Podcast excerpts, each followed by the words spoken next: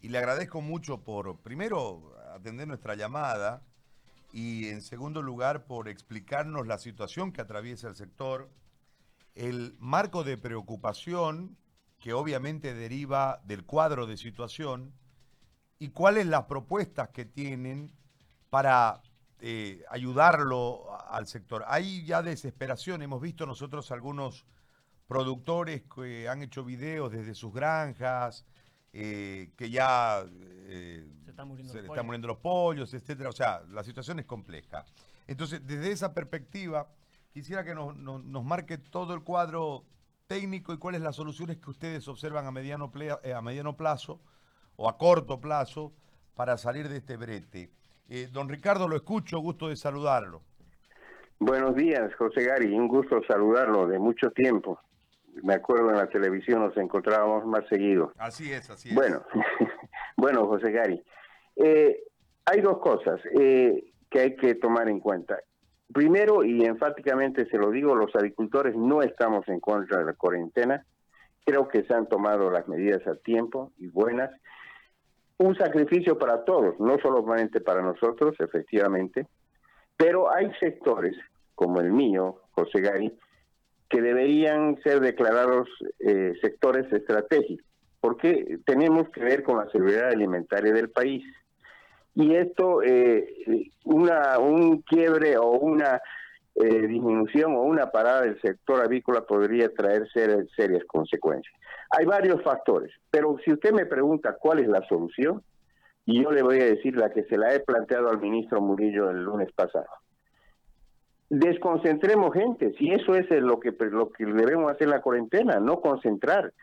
Entonces, 81 mercados en Santa Cruz, 73 cierran, inicialmente abren 8 y hoy 11, como dijo el periodista, pero imagínense, vamos a concentrar toda esa gente en 8 mercados, esos mercados móviles, que podría ser una solución, ojo José Gary, podría ser una solución, no está haciendo, ¿por qué?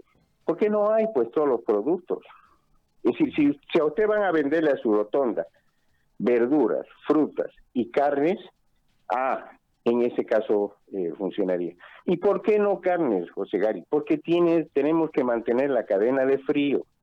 Más efectivo sería, más efectivo sería en los mismos mercados hacer pasillos solamente de carne, pero con toda la bioseguridad posible, túneles de desinfección, barbijo, ojo que el barbijo es muy importante, José Gary barbijo, guantes, bien controlado y desconcentramos gente. Yo le he planteado al ministro Murillo, está bien, que sigan saliendo, por ejemplo, un lunes, el terminación 1 y 2.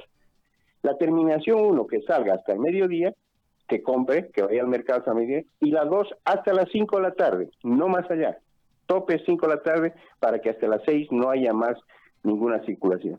Eso, José Gary, aumentaría la demanda, que es hoy el problema además del precio, hoy es el problema la demanda. Porque nos están obligando, no nos están obligando, no podemos hacer el trabajo de 24 horas en 5 horas, porque eso es lo que tenemos ahora. Ahora, eh, en este en este marco, ¿qué, ¿cuál fue la respuesta del ministro en torno a este tema? ¿O él tiene que llevar la posición de ustedes o se va a, ¿cómo digo esto? Eh, transformar en un mediador para que ustedes puedan acceder directamente al, al, espacio de decisión sobre el sector? No, yo creo que no tiene que consultar nada, es delegado presidencial para el tema de la cuarentena para Santa Cruz, él tiene toda la potestad.